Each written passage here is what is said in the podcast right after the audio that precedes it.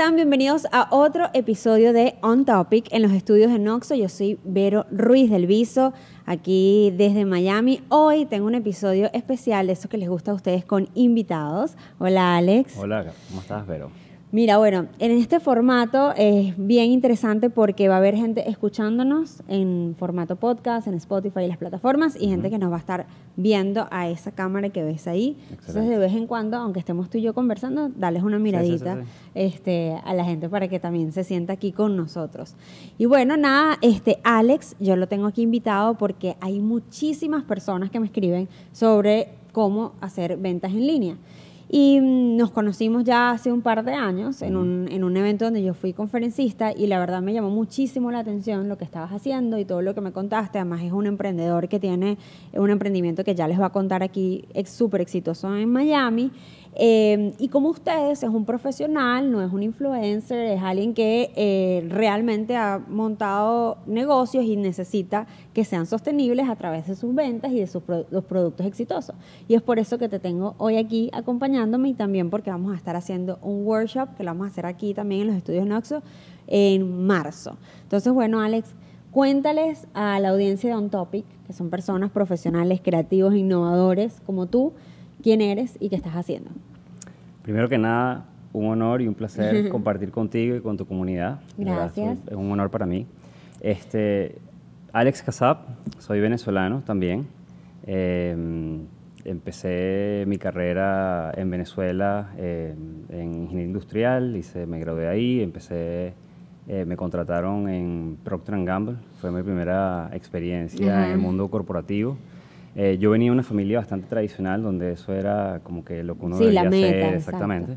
Pero desde, desde un principio eh, siempre tenía esa vena como de emprendimiento. Eh, cuando existía derremate.com y Mercado Libre, después se fusionaron, estaba vendiendo cositas ahí y, experimentando diferentes cosas, coleccionando barajitas también.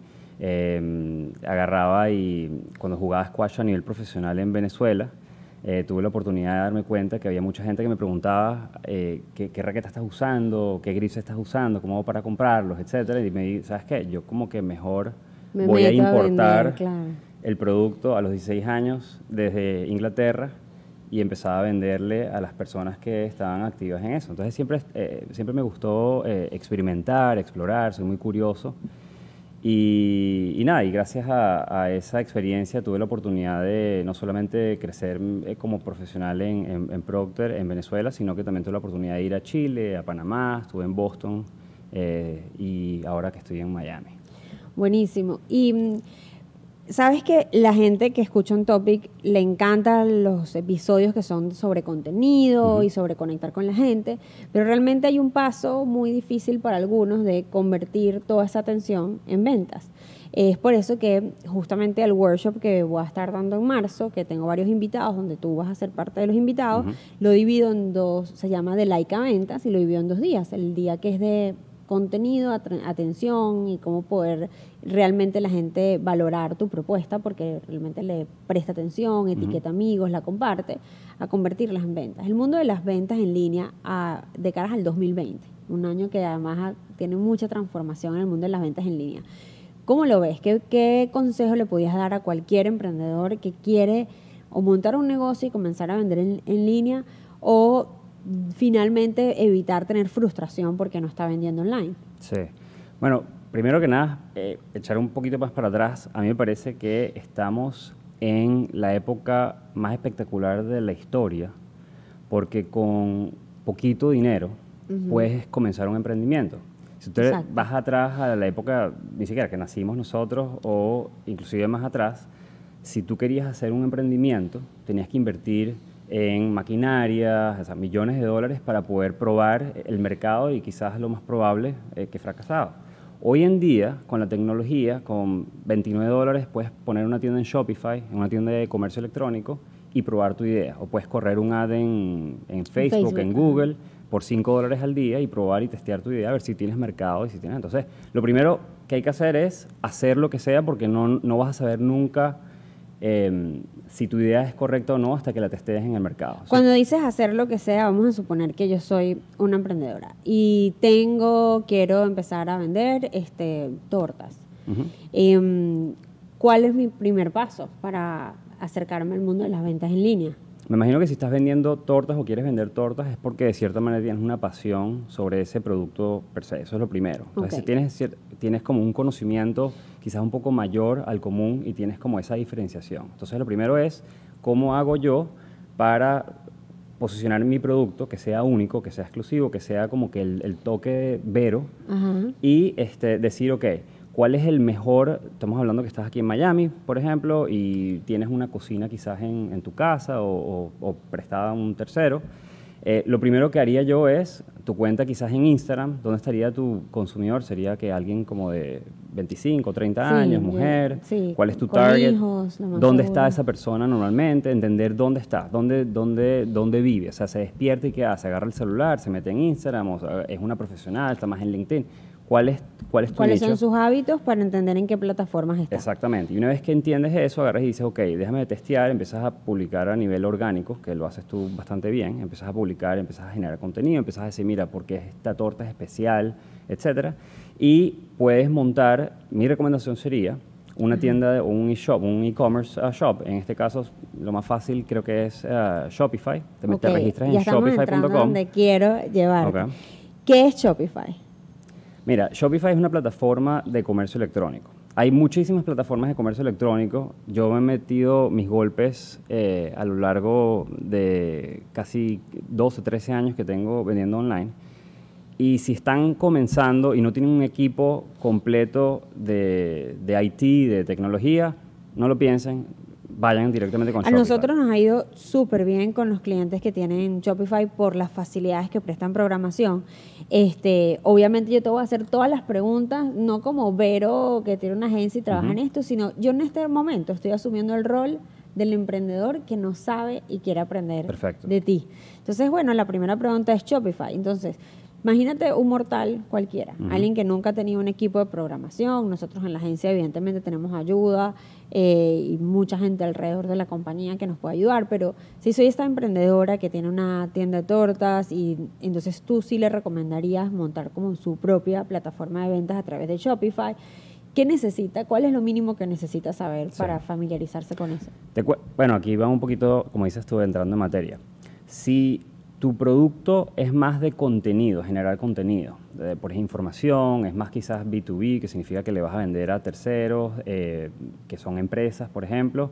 Yo te recomendaría quizás que te vayas con WordPress y generar contenido porque ese producto es bueno.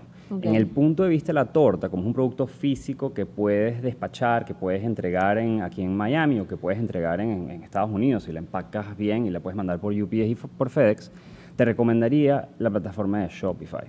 Mucha gente hoy en día, y me parece un poco extraño, pero hoy en día utilizan las redes, Instagram, etcétera, como para generar esos, esos leads. Y eso es un grave error porque no terminas sabiendo exactamente por las redes quién es esa, eh, quién es esa persona el cual estás targeteando. ¿Por qué? O sea, normalmente lo que pasa, y tienes razón, muchísimas emprendedoras, ya sea porque venden este, o productos o servicios, atienden esas, esas leads y vamos a explicarle a la gente que está escuchando qué es un lead. Un lead es, el, ¿cómo se puede decir? La información de una persona que está interesada de cierta manera en tu producto o servicio. Exacto, ha mostrado interés y un, podría decir el nombre, apellido, email, teléfono y exactamente qué producto está solicitando o con, hacia cuál mostró interés. Eso se llama un lead, se escribe L-E-A-D este, todo en mercadeo es muy spanglish. Entonces, eh, y lo que pasa con la gente es que le escribe una persona por Instagram y como se genera una conversación, sientes que puedes cerrar la conversación en, en, en, DM. Porque es más efectivo, no, estoy en el, en el rol del, no en el rol de veros. ahorita tengo la, la, la gorra puesta de, cualquier, de, cualquier persona. Entonces, si ya yo he hecho esto, porque es mejor cuando dices más información a qué te refieres. Mira, con Instagram, si bien tienes el usuario y quizás el nombre, depende de la persona, se pone y, una foto, no tienes absolutamente más nada de información. No tienes el teléfono, no tienes el email, no tienes cómo conseguir a esa persona a menos que le pagues a Facebook para poder seguir retargeteando tu ad, pero no necesariamente sabes si le llegó o no le llegó. Claro. Cuando tienes tu tienda de Shopify o WordPress y estás generando contenido, la información es tuya y puedes hacerle muchísimo mejor servicio a ese consumidor tuyo, a ese potencial consumidor tuyo, porque ahora puedes comunicarle de una manera personalizada. Ya le puedes decir, hola Vero, este, tengo esta nueva torta para ti, o hola Vero, tengo esta promoción de Black Friday específicamente para ti y le puedes decir, recuerdas que hace tres días o hace dos semanas me compraste este tipo de torta, te recomiendo esto que va muy bien con la torta porque tienes tu cumpleaños tal fecha. Entonces puedes hacer muchísimo más personal, al mismo tiempo la data es tuya, es tu casa.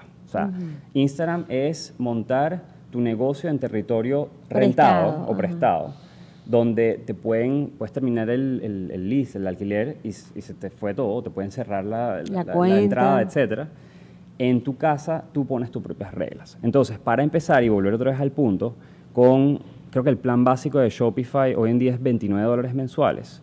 Te generan cuenta para recibir tarjetas de crédito, puedes tener tus customers, puedes eh, montar ya tu tiene plataforma. integrado toda la plataforma de pago. Absolutamente todo, es eh, súper sencillo. De hecho, yo creo que entre dos y cuatro horas puedes setear toda tu plataforma y estar vendiendo este, Online. de, de cero tus tortas online.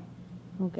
Entonces, sí, de hecho Shopify ahorita es una de las compañías mejores valoradas este, en el mundo de e-commerce, de la masificación o de llevar el e-commerce a una gran escala, porque ha democratizado la forma de, de, las personas poder montar sus plataformas. También está Stripe, que es una plataforma de pago, que si sabes un poco más de programación la puedes integrar a tu WordPress.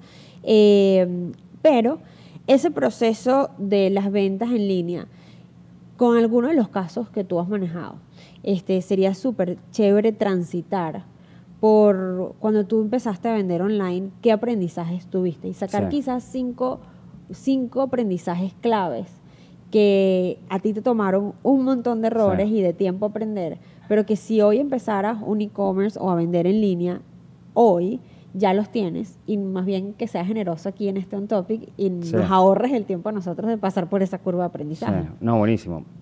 Yo, bueno, nada más para proveer un poquito de perspectiva, yo empiezo a vender en Amazon. Amazon en el 2008 no es el Amazon de hoy en día. Yo empiezo a vender en Amazon desde Chile por una situación que se da que tengo una oportunidad de mover un inventario aquí en Estados Unidos y descubro esto que se llama Amazon FBA. Ahora voy a, justamente lo que significa es Amazon eh, Fulfillment by Amazon y lo que significa es tú le envías inventario físico, en este caso tortas creo que sería un poco complicado, pero imagínate que tuvieses vitaminas, suplementos, este, algún kit de maquillaje, tú se lo puedes enviar a Amazon y Amazon se encarga de toda la logística y, y, y le llega ¿Puedes repetirle a la gente el nombre de la plataforma de ese?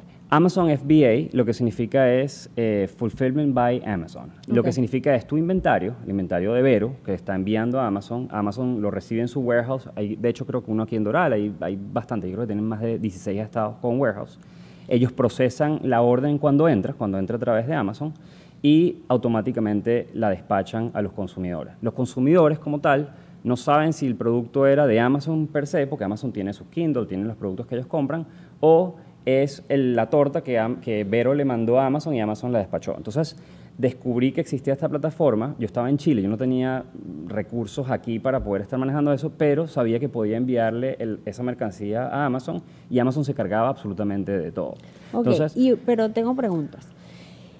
¿Eso es porque tú creas un perfil para tú vender directamente y tú tienes que generar demanda de ese producto?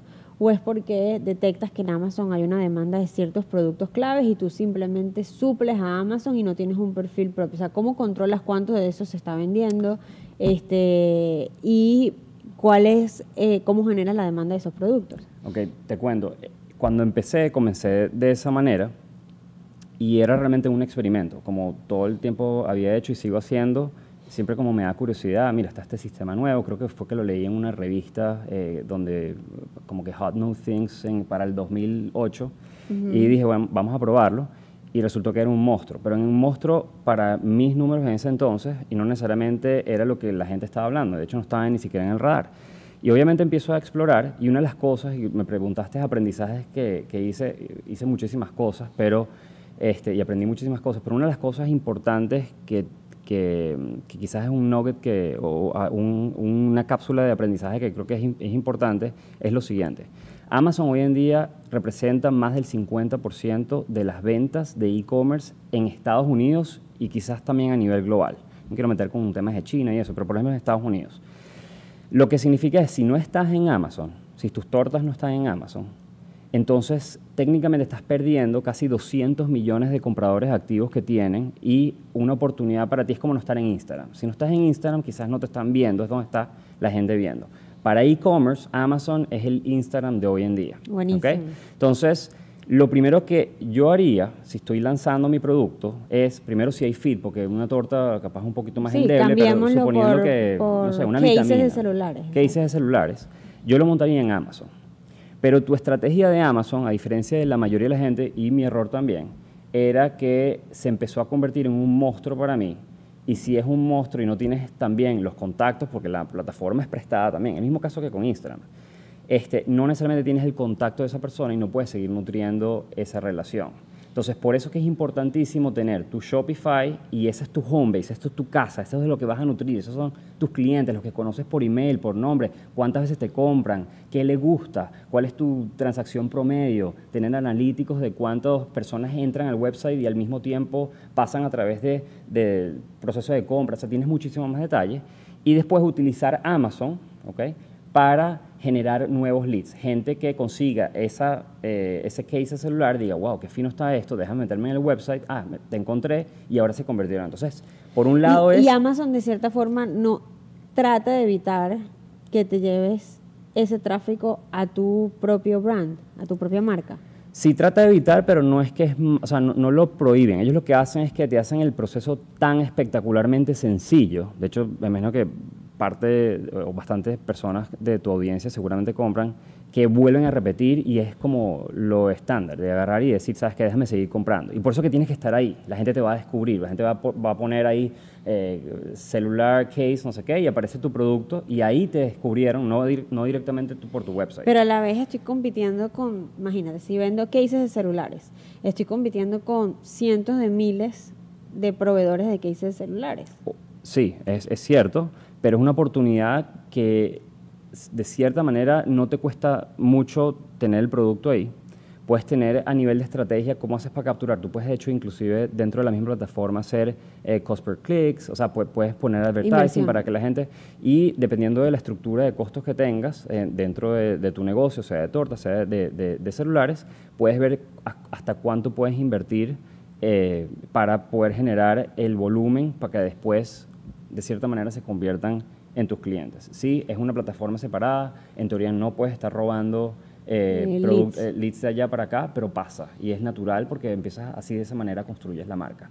El otro punto importante es si no estás en Amazon, para el consumidor, la mayoría de la gente hoy en día está dejando de buscar en Google, entran directamente a Amazon cuando están en shopping mode, cuando están en modo de comprar y buscan ese keyword y ponen, no sé, eh, carcasa de celular de Vero y te buscan ahí. Si no estás ahí, sencillamente no apareciste dentro de la ecuación.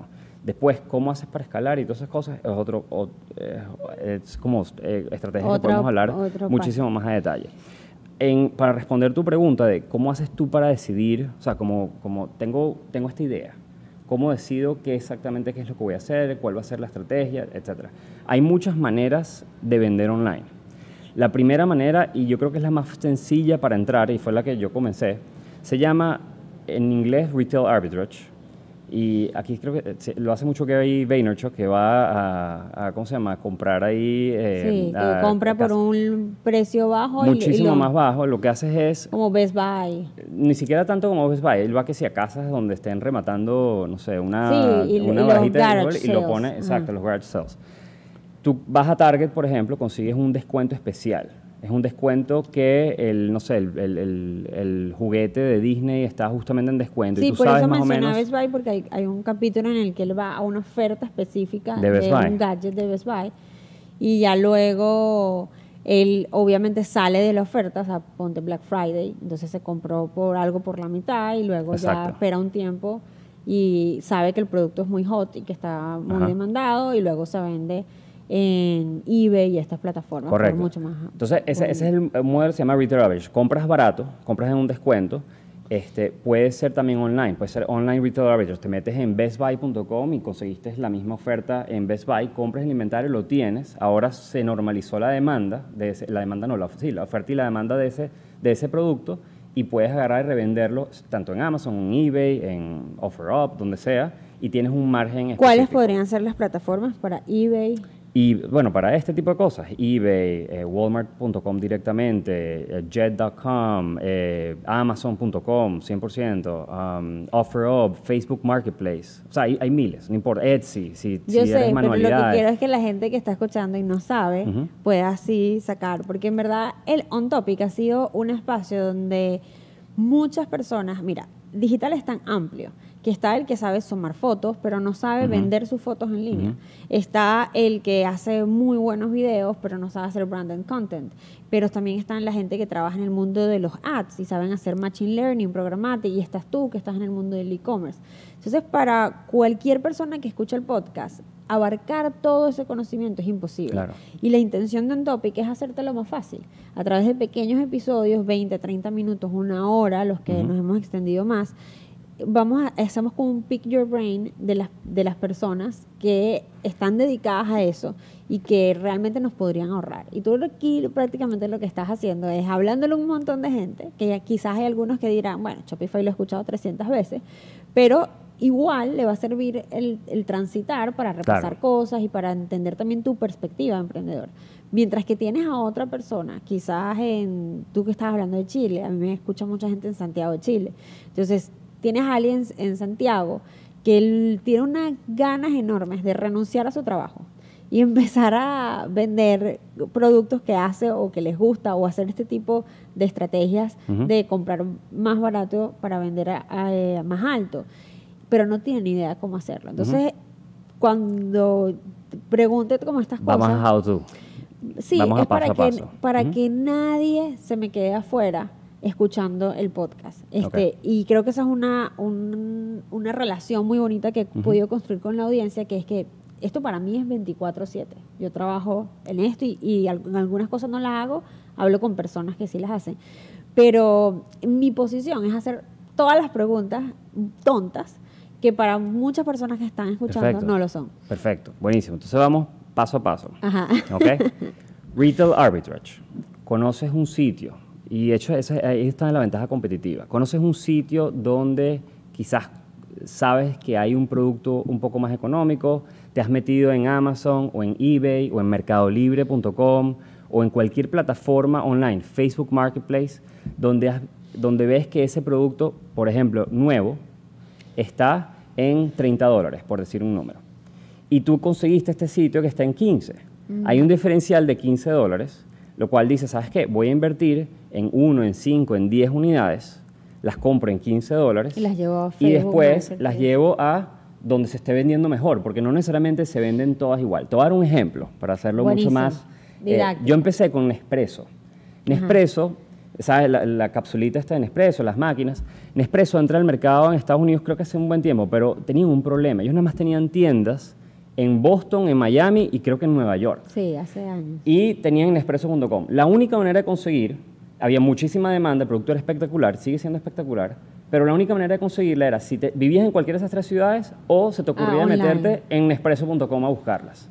Entonces, un día, obviamente, lo natural para mí es, yo soy consumidor de, de este producto, por ende estoy un poco más pegado y entiendo como que cuánto cuesta la cápsula, no sé qué. Encuentro que eh, en Amazon, que yo pienso que siempre las cosas son más baratas, no necesariamente, está en 16 dólares el sleeve y en Nespresso.com cuesta 7 o en las tiendas. Y yo digo, no entiendo, ¿cómo que 16 dólares? ¿Por qué alguien pagaría 16 dólares si pueden ir a la tienda o Porque pueden ir ya a están Nespresso.com? comprando. Están en automático, están en modo automático y eso pasa mucho en Facebook Marketplace, "Ah, seguramente esto es lo más barato. O sea, la gente no está como que, o sea, hay mucha gente que sí busca precio. Sí, hay como poca disposición a ir a hacer diligencias en distintas páginas. Si estoy haciendo mi compra aquí y además también con el, con el tema de las entregas, tú dices, no, yo voy a comprar todo para que me llegue En tal día sitio, todo junto. claro. Entonces quizás hay un, hay un producto que es mucho más económico si me voy a la página oficial de la marca, pero solamente por el hecho que esté en Amazon, con el montón de otras cosas que voy a comprar, lo compro ahí. Correcto. Entonces me pasó que dije, no entiendo por qué está esto a 16 dólares si está en 7 en la tienda. Déjame comprar. Entonces compré, me acuerdo, no sé, varias cajas de Nespresso de todos los sabores y lo mandé a Amazon en 16 dólares. Y se vendía. Entonces por cada 7 dólares que yo invertía, yo me generaba 5 dólares de profit, porque Amazon se queda con un porcentaje para tu audiencia, es promedio como 30%. Pero se encargan de absolutamente todo, del producto, del placement, de todo. No había advertising, la gente está naturalmente buscando en Expreso. Yo no tenía que hacer advertising por ellos, que se encarguen Expreso o Nestlé de hacer eso. Pero yo lo que hacía era poner, mucha gente dirá, bueno, pero ¿cómo estás cobrando 16 dólares? El mercado lo está aceptando, yo le estoy dando la conveniencia de que compren todo en un mismo sitio y que les llegue en un día en vez de en siete. Buenísimo. Entonces, eso es arbitraje. ¿Y cuánto tiempo hiciste eso? Eh, hasta que empezó la competencia. El problema es que no hay nada, eso es importante también para tu, tu audiencia. ¿Qué estás haciendo diferente? ¿Cómo estás agregando valor a toda la cadena de suministro? Te- técnicamente hablando, lo que estabas haciendo es poniéndolo más fácil, pero eso lo puede hacer cualquiera. Vero puede agarrar, montarse, se puede montar X y Y personas, entonces realmente no hay una ventaja competitiva, algo que estás diferenciando. Duró, no sé, como un año y medio. Y era una locura. Ah, pero buenísimo. Era una locura, pero ahora, hoy en día, si te metes en Amazon, creo que el margen da como para ganarte un centavo. Con las devoluciones, las cosas, no, vale la pena meterse ahí. Claro, es que Internet cambia mucho. Eh, por eso hacía mucho énfasis en, este 2020. Porque si nos ponemos a pensar, las cosas que hacíamos en Instagram eh, o en Twitter en enero o febrero del 2019 ya son distintas en el 2020. Entonces, el mundo e-commerce ha cambiado mucho. Mm, ahora, la, eh, y, y tiene que haber mucha disposición a entender que capaz tienes un fenómeno de compra que está, está respondiendo a las circunstancias de un momento y que luego vas a tener otros, otras demandas o que el, el mi- el mismo producto va a cambiar sus circunstancias de venta y de oferta Correcto. y vas a tener que, mutar hacia otra cosa. Por eso, por eso es que está el, el segundo y como a darle, o sea, ¿quieres empezar a vender online? Buenísimo. ¿Cuál de los fields vas a tener? Retail arbitrage, que, que hablamos ahorita, comprar algo barato y, y- y venderlo caro. Lo malo de eso es que el problema es dónde está el suministro. O sea, el suministro quizás es limitado y no estás agregando tanto valor a la cadena de suministro como tal o a la cadena de valor. El segundo punto es wholesale. Wholesale es mayoreo. Tú agarras y te, te vas con una, no sé, tienes una amiga, por ejemplo, que tiene una marca de ropa o una marca de carteras, pero que tiene solamente eh, tienda física, no tiene nada online. Tú puedes agarrar y decir, ¿sabes qué? Yo conozco a esta amiga, es amiga mía, quiero que me venda a mí directamente y yo compro a ella, le pago, no sé, 30 dólares por cartera y vendo las carteras en 60 dólares, que es lo que ella le está vendiendo en retail. Claro. Entonces, de cierta manera tienes esa negociación, es exclusiva, o sea, hay muy poca gente que pueda hacer exactamente lo mismo porque la relación es personal con esa persona, o sea, con, con- con tu amiga. Agarras el producto y le pides, mira, vendí 30 unidades, por favor, mándame de otra vez 30. ¿Dónde puedes vender eso o cómo puedes empezar? Muy fácil, te registras en Amazon, pones las carteras, el listado de carteras, como son exclusivas o son nuevas o son únicas, tú pones la foto, o sea, pones una foto bonita, pones el precio de venta, le mandas el inventario si quieres a Amazon. Hay otra opción también que puedes despachar cuando te entran las órdenes. O sea, cualquiera de las dos opciones funciona, dependiendo de costos. eh, Uno un poquito más caro que otro, pero se te hace mucho más fácil que ellos estén haciendo abso- absolutamente todo. O lo puedes listar en diferentes plataformas como Etsy, sobre todo con las cosas que son mm, tipo personalizadas, una cadena o algo así. Puede ser esa plataforma la ideal. Puedes meterlo en eBay. ¿Cómo se escribe? Etsy es E-T-S-Y. Si, por ejemplo, estás haciendo zarcillos, si estás haciendo, eh, no sé, decoraciones de casa, algo que es único, algo que es manual, típicamente esa es la mejor plataforma para hacerlo. Funciona exactamente igual. Alguien se mete en la plataforma, ve tu producto, este, compra y una vez que compra te llega una orden y tú lo puedes despachar o este, en Etsy, en el caso creo que no tienen fulfillment center, o sea, tienes que despacharlo tú. Amazon, ellos lo despachan por ti o tú lo despachas cuando te entra la, la orden. Y bueno, Facebook Marketplace, que es súper personalizado porque tiene que ver con las relaciones de las personas, es súper céntrico, es de, de o sea, va en función al radio que tienes de distancia amigos, y, y- y y de de- amigos y de también, es fácil promover, etcétera, y puedes vender también ahí, si quieres el modelo wholesale Ok. el modelo de mayoreo. Y el último, que es el más interesante de todos, para, para mí me parece que puedes empezar aprendiendo con retail arbitrage o puedes empezar aprendiendo con wholesale, porque el inventario es de ellos, no tienes que estar comprando nada. Pero el Holy Grail, donde está la plata hoy en día y donde está realmente el valor agregado, ¿cómo haces para diferenciarte? Es en private label. Se llama en Estados Unidos, creo que se llama mm, ah, marca, marca propia, ¿no? en, en español. Y lo que significa es, agarras un producto donde tú sepas, no sé, por ejemplo, estoy buscando en Amazon y veo que las cafeteras no son como a mí me gustan. Yo agarro, voy a alibaba.com, por ejemplo, o a un sitio, pues, alibaba.com es un, básicamente un, centro, es un Amazon de eh, fábricas, eh, la mayoría están en, en Asia, la mayoría, no necesariamente todas, donde le puedes decir, mira, quiero una cafetera de color rosado. No hay en Amazon, todo el mundo quiere una cafetera de color rosado basado en tu investigación y basado en tu experiencia. Le compras la cafetera rosada a esa persona, puedes meter una orden de 500 cafeteras, 50 cafeteras, dependiendo del, del- del mínimo. La importas y las metes en las diferentes plataformas y como estás proveyendo algo completamente diferente, le pones tu marca, le, Le pones pones nombre. nombre, le pones que, no sé, que suene un pito cuando eh, te llega, como que se, se termina de hacer el O sea, café. tú, tú detectas, por ejemplo, yo lo, lo- hay un caso que me, que me gustó mucho, que, mm, bueno, sabes que el mundo del fitness ha crecido infinito, entonces está, la gente quiere tener sus propias bandas elásticas, este, pesas en casa, eh, todo este tipo de cosas, ¿no? Entonces, a pesar de que Amazon tiene sus, sus propias líneas Correcto. ya originales de, de, de la marca Amazon, eh, hay un grupo de chicas que conozco que están haciendo como unos combos de las pesas con las bandas y son personalizadas y le ponen, entonces las bandas no son los típicos colores de las bandas normales, Sí. sino que le ponen, este, por ejemplo, printing. Entonces ellas mismas hacen fitness en su cuenta de Instagram, ya tienen una atención generada por su buen contenido, además están eh, súper bellas, súper fit, entonces es aspiracional para el público que las sigue, eh, quieren entrenar como ellas para lucir como ellas, y algo que tienen muy cool es que ellas son como muy fashion. Entonces detectaron que un elemento diferenciador eran que eran unas fitness fashionistas, porque sus licras son diferentes, su- y está todo prácticamente diseñado, o sea, son los mismos diseños de siempre, pero le, le cambian elementos como tú dijiste, el color rosado de la cafetera.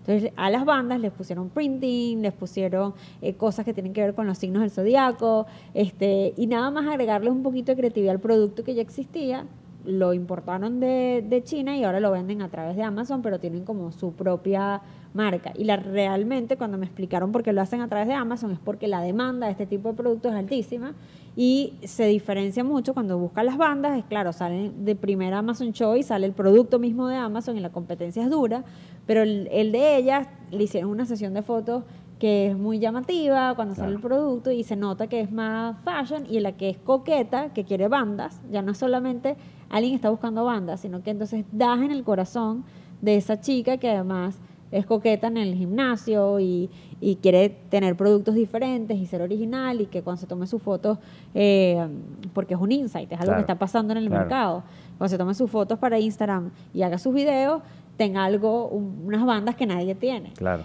Y realmente me pareció genial. Este, ahora ya tienen su página de Shopify y me parece que es un caso muy fácil de entender con lo que tú estás diciendo, por ejemplo, de la cafetera rosada. O sea, ya tú sabes que hay una demanda, eh, Claro. pero también conoces a tu audiencia que, has, es que creado tú y entiendes por qué en, en- en un universo donde hay miles de cuentas de fitness, y ellas no son las que tienen 3 millones de seguidores, ten- tienen ciento y pico mil, este, que es un buen número, pero en el mundo del fitness hay personas con... Michelle Lewin tiene 13 millones de seguidores. Entonces, si tú agarras y dices, no, el mercado ya lo tiene esta persona, porque tiene 13 millones de seguidores, te pierdes de ver qué puedes agregar tú con tu personalidad. Eh, hay otro caso que, que puedo traer para que a mí me gusta dar ejemplos porque la gente así como que se inspira. Em, Sabes que está muy de moda Maricondo, que Sí, es la, sí, este, la, súper organizadora y ordenada y que tiene como un estilo de organizar las casas. Tiene una serie en Netflix para quienes eh, no, nunca la han escuchado. Básicamente es una persona que, tiene un, que, que empezó un movimiento que se termi- terminó convirtiendo en un reality en, en Netflix, donde te transformaba tu casa y explicaba que mientras más ordenados estén los espacios en los que tú estás, más feliz eres. Y el feeling de, de, de Mari es cuando tú botas las cosas que no sirven es porque ya no estás conectado en felicidad con ese objeto y es muy de ese estilo. Ujú. Y resulta que se empezó a armar todo un movimiento de personas que organizan en distintas ciudades, que se certifican con Maricondo y que prestan el servicio en cualquier ciudad para ordenarte tu casa al, en la metodología y al estilo de Maricondo. Ok.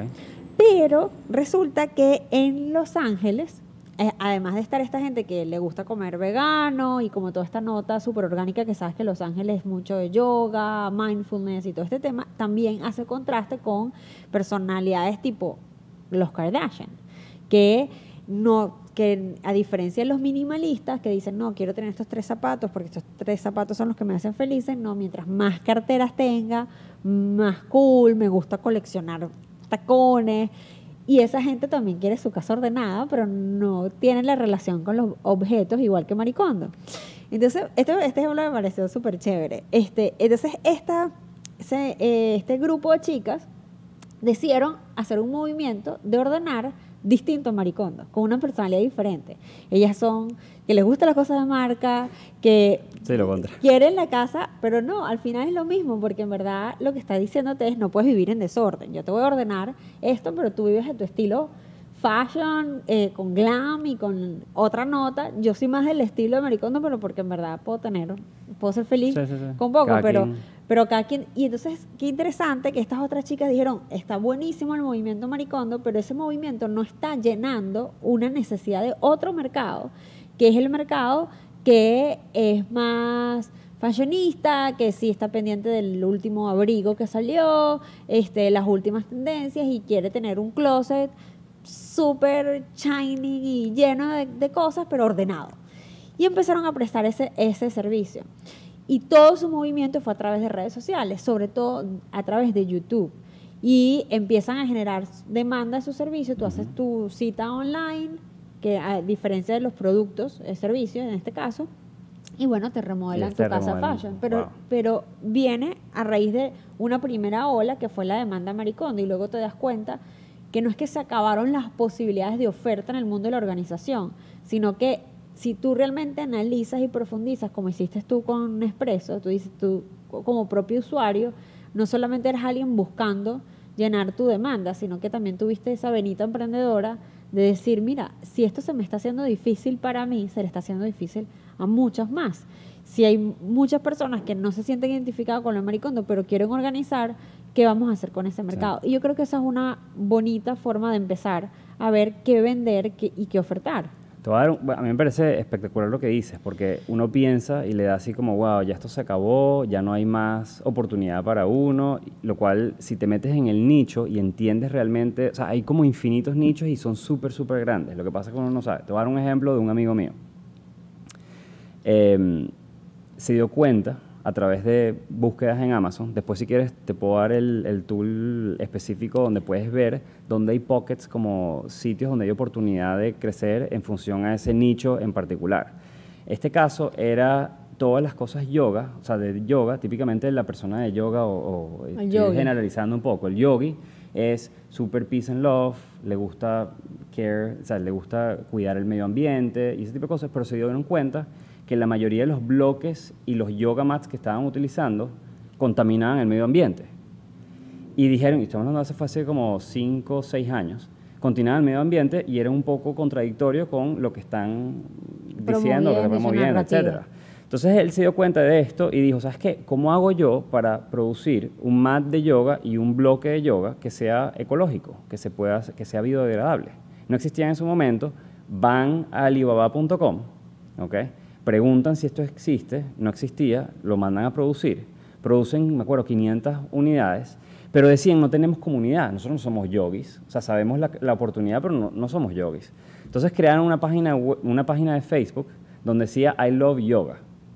Y empezaban a poner ese tipo de cosas, empezaron a crear una mini comunidad, creo que tenían 2.000 o 3.000 cuando estaban lanzando, no estaban hablando a mucha gente, pero le dijeron, ¿saben qué? Si ustedes eh, les gusta esto, estamos lanzando este producto, lanzaron el producto, las 500 unidades se fueron rápido, automáticamente hicieron otro pedido boca. a boca y vendieron el, negocio hace tres o cuatro años por múltiples millones de dólares. Bueno, entonces estos amigos me comentabas que eh, con esta idea grandísima terminaron construyendo un negocio sin ser yogis y al final terminaron vendiéndola, porque eso pasa además mucho aquí en los Estados Unidos, que viene otro grande que es líder en el mercado, TV y multiplicas no solo por las ventas que tienes, sino por el valor de tu marca e, idea en el mercado. Sí. Yo creo que el, aprendizaje importante aquí, yo diría que es el punto número dos, entiende tu nicho, enfócate en un nicho, empieza así. O sea, si quieres empezar por algún lado es cuál es ese insight, cuál es ese conocimiento que tú tienes que es específico en función a conectando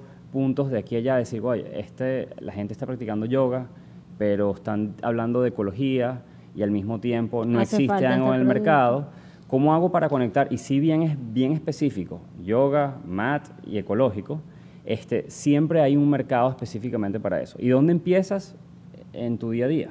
O sea, cuando empiezas a conectar los puntos y, Y dices, aquí "Wow". tiene sentido lo que hablábamos del, del workshop que va, que va a suceder aquí en Miami, que se llama de Laika Ventas. Es eso, o sea, ellos crearon esta comunidad de Love Yoga y, pas- y primero buscaron como retener a la gente clave, esa audiencia ideal, que era la que iba a comprar su producto, todos unidos por un interés, luego, lanz- luego haces una oferta a ese segmento que está súper enganchado contigo y evidentemente si el producto es bueno, tu trabajo en, el, en la forma de generar engagement o de conectar con la audiencia es bueno, se realiza la conversión.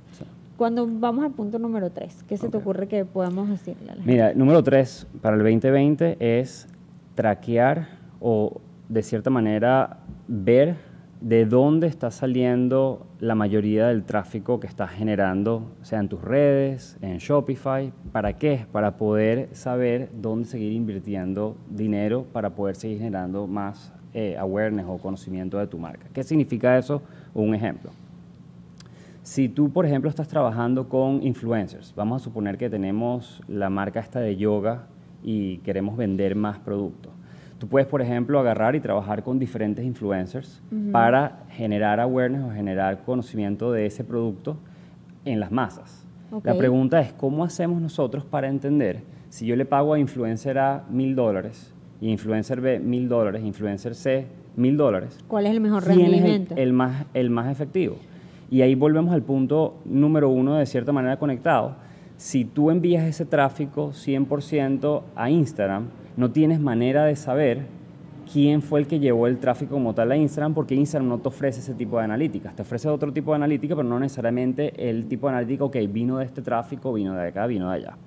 Cuando tú trabajas con un influencer y tienes tu propia tienda de Shopify o WordPress, eh, tú le puedes dar un link exclusivo a esa persona, al influencer A, por ejemplo. Le ponemos eh, yogamateco.com slash vero, yogamat.com slash, y no sé, Luis, y yogamat.com slash Google, suponiendo que el tráfico viene de Google. En las analíticas tuyas, y en una analítica te provee Shopify gratis, o te pueden, se pueden meter en googleanalytics.com y también, y google, perdón, punto com slash analytics, y también te provee esa información. Tú puedes ver la conversión que estás teniendo tú. Conversión es cuántas personas entraron, vamos a suponer que entraron 100 personas gracias al link que dio Vero, y de esas 100 personas convirtieron 5, significa que tuviste un 5% de efectividad en esa conversión. Entonces yo sé que Vero a mí yogamat.com me trajo 5 personas. Influencer B me trajo 15 personas con el mismo investment, con, el mismo, con la misma inversión, e Influencer C me trajo 0. Yo hoy en día en Instagram quizás no hubiese sabido de dónde venía eh, esa... Sí, solo- veo que aumentan los seguidores, pero no sé a quién atribuírselo. Hay maneras, hay que un día uno, otro día otro, pero realmente en- eh, esto es muy importante también como agregando lo que estás diciendo. Cuando tú tienes influenciadores que, por ejemplo, con tu emprendimiento, que ya vamos a hablar eh, breve de eso, pero eh, tienes las, las paletas. Entonces tú tienes a tres influenciadores que invitas al sitio para que prueben las paletas, etcétera de mis seguidores va a haber gente que se va a interesar y te va a seguir, pero no quiere decir que va a comprar ese mismo día. Correcto. Van a entrar en una fase que se llama fase de consideración. Ellos les pareció interesante la propuesta de tus paletas, pero no, va- no, no tienen hoy la necesidad de comprar ese tipo de producto, pero ya lo consideran para cuando se genere la ocasión. Entonces, en Instagram se convierte en muy difícil eh, y eso también es bueno para el influenciador, porque si es muy bueno mm, con su gente y realmente recomienda cosas valiosas, eh, tiene una efectividad muy alta, pero al que invierte en el influencer le cuesta atribuírsela completamente a él porque no la pudo medir. Entonces, eh, cuando esta persona recomienda algo de corazón y, y- y va alineado coherentemente con lo que dice, le agrega un montón de seguidores que no se van a convertir durante ni siquiera ese mes que hizo la pauta, sino tres meses antes y el emprendedor jamás se lo va a atribuir. En cambio, con, con el tema del tráfico es más efectivo medirlo. Te, te voy a dar un ejemplo. Eh, con respecto a las paletas, gracias por el pitch, tenemos una, eh, una marca que se llama Paletas Morelia, aquí en Miami, la mayoría de las operaciones tenemos en Dominicana y en, y en México, empezamos hace tres años, otra historia, pero es, un, es, un, es una heladería, ¿no? O sea, yo nada más tengo tiendas aquí en Miami. Entonces, Físicas. físicas. Entonces, y no se puede comprar. O sea, si alguien en Wisconsin escucha la promoción o escucha a Vero diciendo esto, o en Venezuela o en México, etcétera, básicamente no puedo hacer nada porque no pueden, o sea, no hay un call to action o, o yo no puedo hacer una acción para ir a comprar las paletas. Tiene que ser súper concentrado aquí en Miami. Entonces me pasó cuando estábamos eh, recién comenzando hace tres años que había un influencer que tenía de comida, o sea, todo lo que tenía con comida y Gastronomía. sí, gastronomía, tenía un millón de seguidores. Y obviamente tú ves un millón de seguidores y dices, oh my God, ¿sabes? Va, vamos a tener muchísimos seguidores de- a cambio y uno entra como en las métricas banales, pero si te pones a entender, la mayoría de los seguidores, si te ibas a, a Audience y a Insights, la mayoría eran fuera de Estados Unidos y los que estaban en Estados Unidos no eran ni siquiera aquí de Miami. Hicimos una promoción con él, hicimos, nos, nos salió, nos hicimos featured y sí, aumentamos los seguidores, pero como dices tú, gente que no vive aquí en Miami, gente que no me va a convertir, gente que no va a pasar de esos likes a conversión. Después trabajamos con otro que en ese entonces tenía 100 mil seguidores, creo que hoy tiene 300 mil, pero solo produce contenido aquí en Miami. Solamente, y es contenido original de él. Obviamente, cuando hicimos la primera promoción con él, por cierto, más barato, la conversión fue espectacular. Teníamos líneas afuera y filas afuera de la tienda, lo cual puede ser exactamente lo mismo para e-commerce, no tiene que ser una tienda física, pero como estaba concentrado y entendía la audiencia, fue muchísimo más efectivo esa conversión. Entonces, es importante monitorear y entender de dónde está saliendo esa conversión para no botar dinero, porque técnicamente hablando podría seguir ganando seguidores, si esa es la métrica que estamos buscando, a través del que tiene un millón o gente que tiene mucho más, pero no necesariamente se van a traducir a ventas y este, me- o sea, directamente beneficiarme yo como marca teniendo más clientes y, y potenciales customers en, en- en largo plazo. Entonces, Ok, entonces la recomendación sería poder eh, verificar de dónde están, de cuáles son tus fuentes de tráfico para, para invertir en esas fuentes y descartar las que no te están funcionando. Sh- Shopify, de hecho, tiene, y ni siquiera es Shopify, inclusive si vas a hacer un evento, por ejemplo, en Eventbrite, o quizás con la conferencia que vayas a hacer, etcétera, tú puedes, puedes generar un código que se llame Vero. Y ese código Vero te lo estoy dando nada más a ti y es para tu audiencia, y esa audiencia va a tener un porcentaje de descuento o algún beneficio, por eso lo estás haciendo tú. Y otra persona va a tener otro tipo de descuento. Yo al final puedo saber como dueño de marca, mira, sabes que Vero me trajo tantos porque usaron ese código de descuento y esta otra persona me trajo tanto y por ende en futuras eh, replicaciones puedo decir, sabes que contrata a Vero. Y una para pregunta, este- para este tipo este, de- poniéndome de también del- en el lado de los content creators o- Ujú. o, los influencers, porque sabes que cuando tú trabajas con un influenciador para aumentar las ventas e-commerce, esa persona, como te digo, te está dando las ventas que se van a generar en ese momento, a me- apenas lo recomiende, pero te está dando otra cosa, te está dando su nombre, su cara, su rostro, validando tu producto, diciendo es bueno.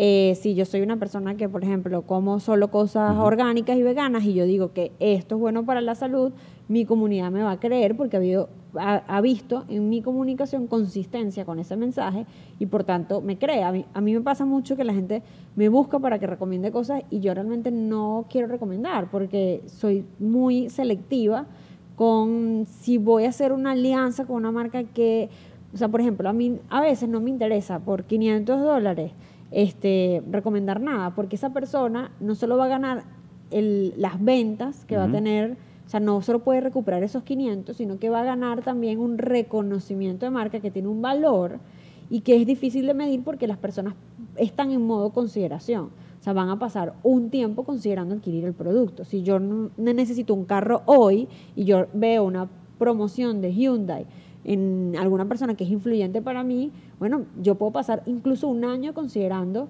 comprar ese Hyundai. Correcto. Este, entonces, para poner en perspectiva también a los emprendedores, porque a mí me ha tocado trabajar con las dos partes. Mis clientes son, son como un Alex, pero a la vez me toca hacer alianzas con los Con- content claro. creators y entender también su posición. Su posición es, yo no solamente te genero tráfico y ventas, sino que respaldo tu marca y al final del día, tus amigos que montaron la empresa de yoga, lo que vendieron fue una marca. Correcto. Porque puede haber 300 personas haciendo mats ecológicos, la diferencia fue que ellos crearon una comunidad, hicieron un valor de marca. Entonces, yo que he participado en distintos e-commerce, desde el área de educación hasta, hasta productos y servicios, yo, yo he visto cómo haber participado en un proyecto donde yo era el rostro de ciertos cursos le dio valor a esa, a esa, a esa plataforma. Y, es, y es brand equity, ¿no? Al final es una marca y está creciendo en valor gracias a que la están respaldando diferentes influenciadores y el, el, público en general que está comprando la marca y la percepción que tiene la gente sobre eso. Te voy a dar dos cositas. Voy a agregar algo rápido. Por eso, yo creo que la mejor inversión en creadores de contenido e influenciadores te tiene que agregar valor de las dos formas. Te tiene que agregar valor porque te genere tráfico y vas a capitalizar más si además te genera eh, brand equity.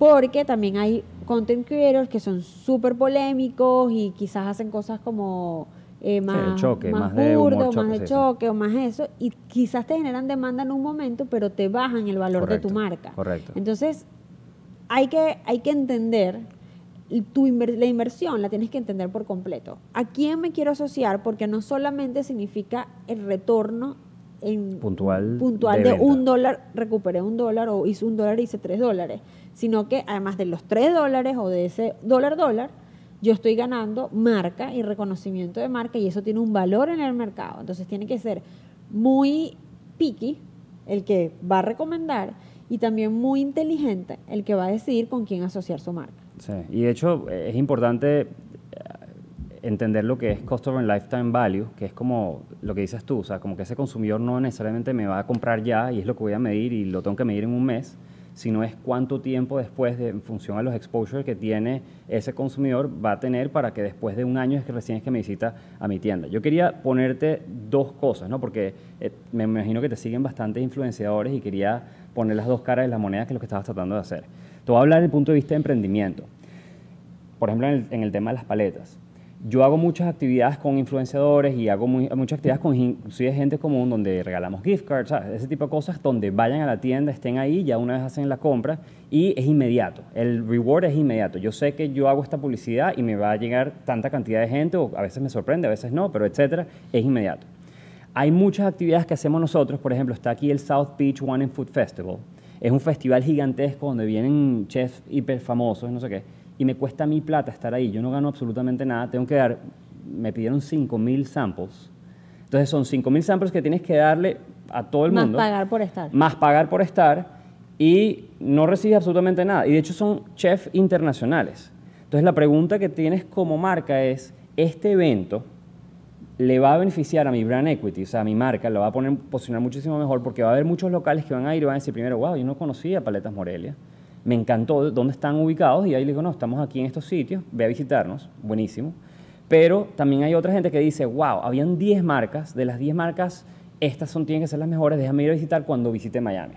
Entonces, son juegos que tienes que usar tú para poder mejorar tu brand equity y no necesariamente vas a tener un payout o vas a tener un, un, retorno. un, retorno. inmediato, sino más bien estás buscando la marca y después la gente, la percepción de la gente va a decir, yo me acuerdo de ellos en South Beach, era buenísimo, mira dónde están, recién que están en Wingwood, déjame entrar a probarlos. Eso por un lado. Ahora, para no ser injustos con tus influenciadores, ¿cómo hago yo para justificar ese, o sea, si, si mi producto es, es, bueno o es malo y si tengo que promocionar o no promocionar? Tú estabas mencionando que tienes muchas ofertas, por ejemplo, de 500 dólares y de una marca que no necesariamente tú conoces, y a mí me parece que estás haciendo bien. Y yo lo veo como, imagínate un, banco. Tú, tu cuenta es un banco, ¿ok? Donde haces depósitos cada vez que agregas valor por ejemplo, tus lunes stories, estás depositando en la cuenta bancaria tuya y está aumentando el valor de la marca de Vero. ¿Por qué? Porque tú estás agregando un valor, es gratuito, la gente no está pagando por eso, pero en 20 segundos, bueno, un poquito más, yo sé exactamente qué fue lo que pasó durante la semana. Para mí me estás agregando valor en el momento que tú me pides, vayan a la heladería tal o vayan a mi conferencia, tú estás sacando de esa cuenta bancaria. Entonces, si lo ves como, eh, déjame ver cuánto valor agregado, lo dice también nuestro amigo Gary Vaynerchuk, dice, agrega la mayor cantidad de valor posible, free, no importa, Porque en el momento cuando necesites, cuando él dice, sabes que compren mis sneakers, la gente va y lo compra. Y se desboca por comprar eso, porque me has agregado tanto valor gratuitamente que puedo hacer, o sea, lo que me pides yo lo voy a hacer y te conf- confío. Yo sé que tú no estás todo el día recomendando cosas. Hay otras cuentas que están recomendando 100% de las veces diferentes restaurantes, diferentes en cosas. publicidad. Entonces, ¿qué pasa? Esa cuenta bancaria está en deuda. No agregó tanto valor, pero lo único que hago es decir, vayan a esto, hagan esto, hagan lo otro. Cuando esa persona publicita cualquier cosa, inclusive Plata Monedas, no van absolutamente nadie. Porque yo estoy acostumbrado a que esa persona es lo que hace, es decir, no lo siente, no es genuino, por ende no convierte más. Entonces, mi recomendación para esas personas que viven de contenido es importante que entiendan cuál es realmente el nicho, cuál es su consumidor y cómo hacen ustedes para servir lo más que, mayor cantidad posible y piensen de esa manera, banca- cómo hago para depositar la mayor cantidad de valor posible para que cuando me pida extraer, cuando pida el, el right hook, este, tenga una conversión decente y por ende mis Me contratos sean muchísimo ejemplo. mayores. Me encanta ese ejemplo. Yo lo usaba, Sí, pero con las parejas. Yo decía que si todos, eh, si tienes Tan- detalles, pero cada vez que tienes una pelea, sacas En- del- de la cuenta. Te recomiendo que sea puro agregar, agregar, agregar, agregar y no pretendas nada a cambio, pues si no puedes tener un problema, pero sí. no, por e- parecido, no, no, pero yo, eh, yo- eh, era un ejemplo que, que, que una vez alguien usó explicándome algo que era eso, que como en el tema de las parejas, como cada vez que tú tienes un gesto con alguien, o sea, que hacen algo en equipo, no Claro. sé qué, están Claro. como depositando en su propia cuenta conjunta. Y cada vez que, que tienen una acción egoísta o Claro. ponen una pelea, retiran. Y puede ser que un día vas y hay una fortuna o un día vas y ya no quedó nada. Exacto. Este, y eso también puede pasar. Me encanta que lo hayas usado como ese ejemplo para la comunidad. Hay dos cosas que has dicho que me han encantado. La primera, que no estar en Amazon es como no estar en el Instagram, o sea, desde el lado del engagement, pero desde el punto de vista de e-commerce. Me encantó. O sea, como que Amazon tiene el, el rol hot o sexy o trendy que tiene ahorita Instagram para, para generar comunidad pero en el, en el área e-commerce. Y la otra cosa que me encantó, ejemplo que dijiste ahorita que son fáciles de como digerir, es el tema de, este, ok, para, para pedir que me compren, a esa comunidad tengo que agregarle mucho valor y cada vez que yo estoy vendiendo hago un, un cierto retiro y por tanto mientras mayor sea mi generosidad, Sí. más retiros y más retiros genuinos va la gente a hacer, a comprar. Me encantó. Y cuidar mucho tu marca personal, porque al final es tu voz, ¿no? Al final sea la marca, sea lo que sea, cuida, cuida mucho eso porque, es- y inclusive testea, o sea, entiende con tus seguidores, mira, ¿será que estoy siendo muy pushy? Y ellos mismos te van a decir, porque tú vas a ver las conversiones que tienen, no tienes que ser, eh, ni siquiera tienen que decirlo, vas viendo Mira, en y, función al y resultado. además del tema de nicho, ¿cuál podría ser eh, la otra recomendación? Mira, en mi opinión, Instagram y Facebook eh, siguen estando económicos para publicitar, sobre todo si lo haces al target correcto. Te voy a dar un ejemplo. Eh, yo creo que a medida que vaya pasando el tiempo, las marcas grandes se van a ir dando cuenta que ahí es donde está la gente, la mayoría de millennials, inclusive Gen Z y, y inclusive gente, mis padres están en Facebook también metidos. Entonces, la mayoría está consumiendo. Tú te despiertas y lo primero que agarras es el celular. Mm, Entonces, si no estás poniendo tu marca enfrente, agregando valor también, no siendo vasto, bien, compra, compra, compra, porque obviamente tienes que agregar valor también como marca, tienes que constantemente publicar y poner cosas que es el beneficio que estás dando para que después te has considerado y de vez en cuando decir, mira, Valentine's Day, cómpreme, pero tener ese mismo balance. Entonces, yo siento que sigue siendo hiper, hiper, hiper barato publicitar en este tipo de medios. Inclusive en, las, en los medios sí hace sentido para ti como marca irte que, por ejemplo, a TikTok. La gente no habla, hoy en día está hablando, ¿será que me meto? ¿Será que salgo? ¿Será que no entro? Etcétera, pero nadie está hablando de publicidad en TikTok. Nosotros estamos corriendo publicidad ahorita en TikTok y como es vertical completamente, es tipo Instagram Stories, Cuando dicen nosotros es paletas. Sí, Paletas Ajá, Morelia. ajá. Este, ponemos publicidad en Instagram, en, en TikTok. La mayoría es, eh, o sea, una generación un poquito más joven, pero es consumidor mío. target tuyo, claro. Y como es en Miami, entonces es muy fácil que agarrar y diga, ¿sabes qué? Yo quiero esta paleta. Ponemos paletas, este, por ejemplo, con marshmallow eh, encima y le ponemos fuego, o sea, super millennial y, y Gen Z. Y lo que hacemos es que vemos después en la tienda gente diciendo, yo quiero esta paleta y me muestran el ad de, que pusimos en TikTok la semana pasada. Entonces es súper súper chévere. Entonces es interesante entender dónde está tu audiencia. Yo creo que es importante seguir promocionando. La mayoría de la gente eh, depende de contenido orgánico. Si bien es bueno, estás a la mercy de Instagram y de Facebook que te vayan a servir. De hecho, cada vez está menor la- El la- algoritmo. el, el- el engagement, el algoritmo, todo eso. Entonces, si puedes pagar para tener eso, es muchísimo mejor porque estás arriba de tu competencia. Y por ejemplo, con Paletas. Morelia, y aquí yo siempre hago preguntas incómodas a la gente No, no, para que dime. revele sus estrategias. Pero, ¿cuánto es la inversión que tú haces en ads al mes? Nosotros tenemos una política en porcentaje de revenue, la o sea, de, de- de cantidad de, ganancia, que, no de ganancia, de facturación que tenemos y tratamos de que sea mayor a 5% y idealmente de vez en cuando estando en 10 cuando tenemos aperturas grandes.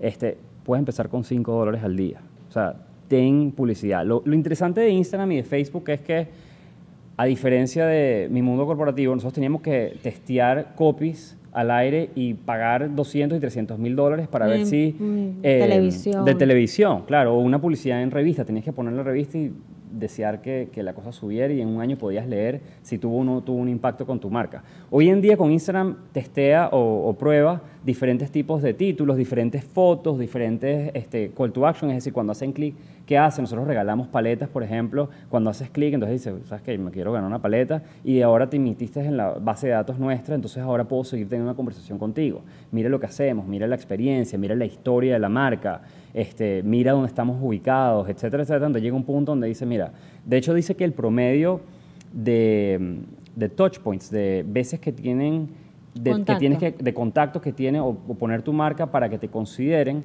es tres mínimo y el promedio es ocho. O sea, tú tienes que estar ocho veces viendo diferentes cosas de la marca para, Para que de repente digas, digas que, ay, yo me recuerdo de esta valla publicitaria, claro, porque lo viste en Instagram en la mañana y hace dos días viste porque un amigo tuyo puso algo de esa marca. Entonces, mientras más exposure tienes, muchísimo mejor y si puedes aprovechar los sitios donde la gente todavía está, pero no está, pero sí, pero no, como TikTok o quizás LinkedIn si es algo más profesional, creo que es buenísimo porque es, es bastante barato, es como retail advertising. Mira, y para despedirnos, que en verdad creo, creo que este episodio la gente va a sentarse a, a planificar cómo va a vender más. ¿Qué podríamos decir que sea muy 2020? Que para el tema de ventas en línea, ¿alguna última consideración? Sí. Algo que aprendiste quizás de las ventas en el 2019 y que dijiste, no, este año voy a cambiar esto, voy a ajustar esto. ¿Qué, qué recomendación podemos darle a la gente? Mi recomendación es empezar. No es que, el problema es que si yo te digo lo que me funciona a mí, yo te estoy dando mi ticket de lotería Ajá. y no te estoy diciendo cómo hacerlo. Y lo bueno y lo bonito es que el gasto o el costo que tienes para aprender es bajísimo. 29.99 al mes, pruebas, prueba un producto que ni siquiera tengas, no importa. Nada más para saber cómo se pone, cómo hace, cómo funciona. Yo diría, empieza con cualquier cosa que sea tu pasión. Entiende qué es lo que haces el día a día y dices, ¿sabes qué? ¿Qué amigos tienes que estén con esa oportunidad? Empieza. Eso es lo que mi recomendación que sería para, para este año. O sea, ¿Y qué vas a ajustar en, de tu, qué hiciste el 2019 que lo vas a ajustar para este año? Te hablo de Paletas Morelia y es un poquito ninja esto, pero igual lo voy a mencionar. este, nosotros, como nosotros tenemos tiendas físicas, a diferencia de e-commerce, e-commerce tú agarras, sirves un ad y te dice, el sistema a través de Google Analytics te dice en dónde se perdió el consumidor y cuál fue la tasa de conversión que tuviste. Sí, hasta dónde llegó. Hasta dónde llegó, dónde tienes un problema, si tienes un, un leak, por ejemplo, la gente entra en el checkout page y se va. Ok, tenemos un problema en checkout page, déjame entenderlo. En Morelia no tenemos eso. O sea, pongo un ad, la gente va, y, pero compraron, no compraron, no sé. No O puedes es- medirlo porque es un espacio no, físico. eso es lo que creemos hasta ahora. Es lo que estábamos testeando y estamos implementando 100%. Esto es ninja. Esto es para la gente que quiere entender, que tiene una tienda física y quiere entender cómo haces para ver si ese ad de Instagram o de Facebook sirvió o no. Entonces, lo que hicimos fue, nosotros instalamos eh, un Rewards Program. Lo que significa es, cuando entras a la tienda, nosotros te pedimos el número telefónico. El número telefónico te registras, te bajas un app. Es chévere porque por cada 50 dólares que gastas o 50 puntos, te ganas una plata gratis. En tu cumpleaños te damos una plata gratis. O sea, tiene varios beneficios como Starbucks. Y se lo copiamos a Starbucks. Exacto. Yo Pero ¿qué que pasa? yo tengo la Starbucks. Entonces, ¿qué pasa con Starbucks? Eh, Tiene, eh, o nuestra lista. Tenemos una base de datos, es bastante grande hoy en día, porque todas las personas que pasan le hacemos exactamente lo mismo. Y ahora me permite conectar Facebook, que es, Facebook es Facebook slash Instagram, a esa base de datos. De los números de teléfono. De los números de teléfonos, nombres, emails que tienen. Entonces lo que hace es que hace una especie de match. Nosotros no estamos haciendo nada. Básicamente ellos dicen, mira, tengo match de, la, de los 20.000 personas que tienes tú, tenemos match de 10.000. Buenísimo. Entonces, a estos 10.000 les servimos el ad ayer y resulta, como están conectados, que fue el día siguiente y compraron 10 dólares de mercancía. Por ende, el ROI de tu campaña en tienda física fue de tanto. Buenísimo. Entonces es buenísimo porque puedes traquear qué tal están yendo tus ads, pero en función a físico, no tiene que ser a nivel Exacto. Y esta base de datos que tú tenías era de gente que ya sabía, eh, que había venido a la tienda y que incluso ya tenía la aplicación. Eh, tienen la aplicación, pero O que han ha hecho venido una y compra. eh, que han hecho una compra y se registraron en la base de Y datos. por ejemplo, si alguien quiere cruzar esa base de datos con Facebook, lo hace a través de Facebook Business. ¿Cuál es te metes en Facebook Analytics o puedes conectar directamente al, al punto de venta que tengas, o sea, hay, hay- hay conexiones especiales. Si no, ustedes agarran ese Excel, eso es, es Customer Confidential, entonces tienes que tenerlo mucho cuidado, no mandarlo así cualquiera, igual que una lista de emails que tengas en MailChimp o cualquier cosa, la subes a Facebook, Facebook hace el match y te dice, tuve un match de X porcentaje y después te reporta en cuanto a todos los ads que tienes. Para la gente que tiene tienda física es estupendo, pero tienes que tener la data. Lo hace, lo hace Starbucks, lo hace... Y lo, comienza, lo van a empezar a, a impulsar más en este 2020 en Paletas Morelia. La idea es sí, y la razón es para poder medir qué tan efectivos son las publicidades que tenemos o no. Y para no estar botando dinero a la basura, Exacto, sino que ese ponerlos a que 5% funcione. tuyo A funcionar. funcione. Exactamente. Buenísimo. Bueno, Mm, este episodio vino súper cargado. Yo me hago aquí la que no sé nada, pero es un poco porque, como decía, los quiero llevar a que de alguna forma se sientan entusiasmados y que mm, como si hubiesen estado aquí sentados haciéndole todas las preguntas a ustedes, yo solamente sirvo de Pepito Preguntón. Pero bueno, nada, esto es Mil On gracias. Topic. Eh, un espacio para muy generoso, ha sido muy generoso en contar hasta cuánto es el, el porcentaje que inviertes en mercadeo. Alex, invítalos al, al workshop tú también. Si quieren aprender de e-commerce, de clics a ventas, por favor vayan al workshop. El workshop va a estar estupendo. Son 30 personas, ¿no? En- Son en- solo 30 cupos. En marzo eh, vamos a estar tres días intensivos. El primer día es like, que es toda la parte de engagement. Además va a estar Erika de la Vega, el, eh, que va a contar cómo conecta con la comunidad. O sea, imagínense personas que están dedicadas 100% a crear contenido, lo importante y valioso de aprender a crear contenido que conecte. Ese va a ser el caso de Erika. En el caso mío vamos a hablar de estrategia digital. Luego, ese va a ser el, primer día que es denso en cuanto a esa comunidad que Ujú. conversábamos. Luego el segundo día es todo el área de ventas. Va a estar, va a estar Alex, va a estar Chris, que es especialista en, en habilidades duras de seguimiento a clientes, etcétera, sobre todo para el área de servicio. Funciona muy bien. Tú también deberías como eh, eh, incorporarte a esa clase buenísimo. para que te lleves todo ese conocimiento. Chris es un australiano que vive en Colombia y va a viajar para este, Nice. para este workshop. Eh, también está Ángel, que va a estar hablando de cómo despertar confianza y cómo la confianza tiene un impacto en el tema de las ventas. Y luego tenemos el tercer día, que es aquí, en Noxo Studio, eh, donde venimos a un estudio de producción, porque bueno, ya pasamos como de la teoría a experimentar y por lo menos a romper el hielo con lo que significa eh, producción de contenido. Entonces, bueno, Noxo nos va a explicar cómo está haciendo contenido para productos con la gente y además vamos a grabar ciertas cosas para que la gente pierda como el miedo a conectar con las comunidades. Entonces, yo creo que está bien completo, es un journey o un camino de like a ventas y Alex, como vieron, tiene un montón de conocimiento que puede eh, seguir compartiendo con ustedes. Además de en este episodio que nos pueden escuchar en cualquier parte, a los que están en Miami no pueden dejar de estar con nosotros en clase. 100%. Gracias en verdad por la invitación. Pasé muy, muy bien. Espero que haya agregado valor. Y si me quieren contactar, mi Instagram es privado, pero voy a abrir uno que se llama arroba emprendedor-net. Me pueden escribir ahí cualquier pregunta, cualquier que tengan a raíz de este programa. Con mucho gusto, si les puedo responder. Bueno, y vayan a. Paletas Molelia y le dicen que van de parte de Vero. A ver es si le verdad, dan va a un dar un descuento. descuento especial. De hecho, si quieres, para el footnote te puedo dar un, un descuentico que la gente le dé clic y automáticamente hay un descuento en, en. Morelia. Gracias. Bueno, gracias Noxo y nos vemos entonces en el próximo episodio de On Topic.